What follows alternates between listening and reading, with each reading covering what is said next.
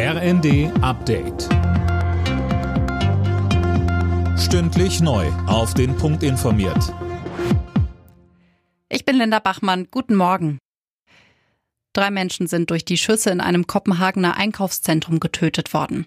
Es gibt mehrere Verletzte, drei von ihnen schweben in Lebensgefahr. Das teilte die dänische Polizei in der Nacht mit. Die Ermittler nahmen einen Tatverdächtigen fest, ein 22 Jahre alter Däne. Nach ersten Erkenntnissen soll er allein gehandelt haben. Das Motiv ist noch unklar. Die Polizei schließt einen terroristischen Hintergrund nicht aus. Wegen der hohen Gaspreise spricht sich Bundespräsident Steinmeier für weitere Entlastungen aus, vor allem für Geringverdiener. Die bisherigen Entlastungspakete der Bundesregierung seien gut, aber man müsse sich jetzt weitere Schritte überlegen, so Steinmeier im ZDF Sommerinterview. Zum russischen Angriffskrieg auf die Ukraine sagte er, Das ist ein Epochenbruch, in dem wir uns befinden.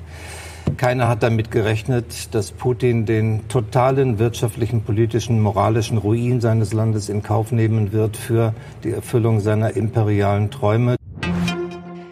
Wie können die Bürger bei all den steigenden Preisen gerade entlastet werden?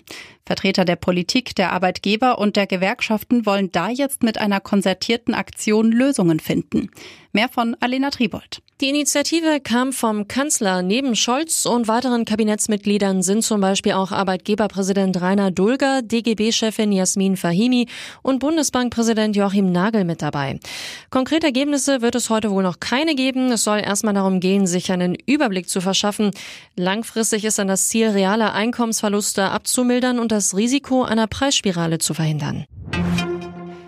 Und zur Formel 1, da hat Ferrari-Pilot Carlos Sainz beim Grand Prix in Silverstone seinen ersten Sieg feiern können. Sergio Perez im Red Bull und Lewis Hamilton im Mercedes fuhren auf die Plätze 2 und 3.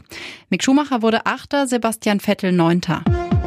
Alle Nachrichten auf rnd.de